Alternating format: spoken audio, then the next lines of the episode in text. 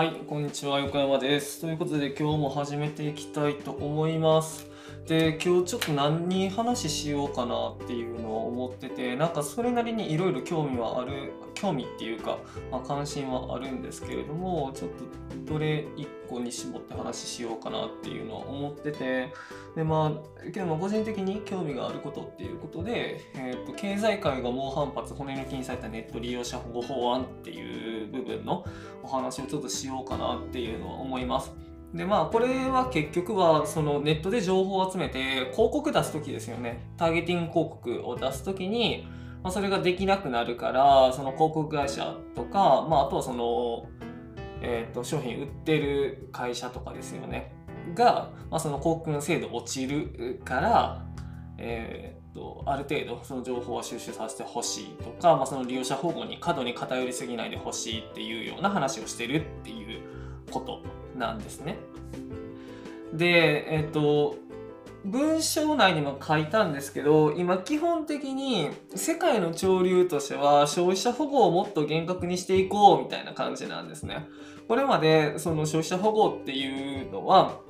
まあ、いろんな法律消費者日本でもありますけど、まあ、いろんな消費者保護の法案があるわけで、まあ、ただネットっていうのがここ最近出てきたものだから、まあ、そこに対する法制度っていうのはあんまり追いついてないよねっていうふうには言われてたんですね。で多分それは海外でも同じような感じででその大手のいわゆるプラットフォーマーと呼ばれる人たち呼ばれる会社たちも野放しにしてはしててはいけないよねっていうところで、まあ、健全な競争を生むためであったりもするしであとはその消費者の保護っていうところもすごく大きな論点になるから、まあ、しっかり、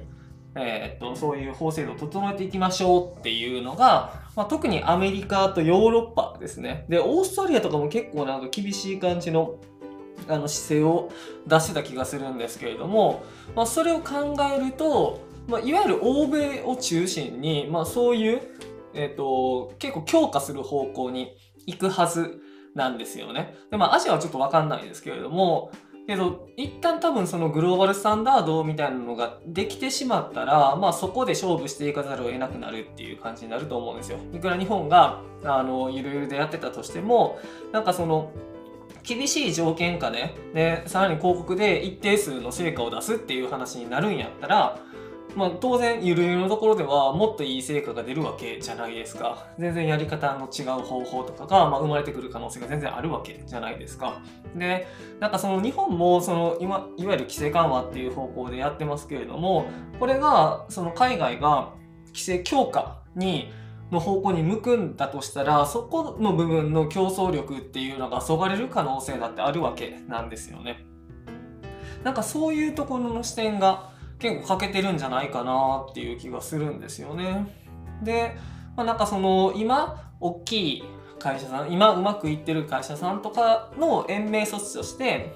ね、そのちょっと緩めにやりますっていう話なんやったら分かるんやけどなんか今後出てくる会社とかが、まあ、今のその日本のゆるゆるの規制の状態であのやってる状態で海外で勝負していくってなった時になんか全然太刀打ちできないみたいな可能性も出て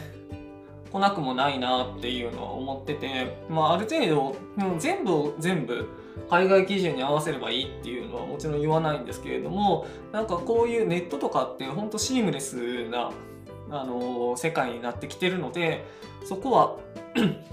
ある程度グローバルスタンダードに合わせるべきなんじゃないかなっていうふうに思うわけですよね。まあ、だから言いたいことは分かるんですけど経済界が反発する理由っていうのは分かるんですけれどもなんか非常にもったいないなとそのすごい近視眼的だなっていうふうに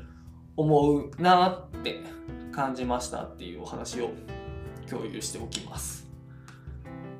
それぐらいかな、まあ、あとはあのすごい個人的にいいなって思ったのはあの気象庁のリスコミ気象庁によるリスクコミュニケーションっていうあの記事トンが津波わからないが大事だった気象庁に見るリスコミっていう記事をね載っけてるんですけれども真ん中らへんちょい後半ぐらいかな。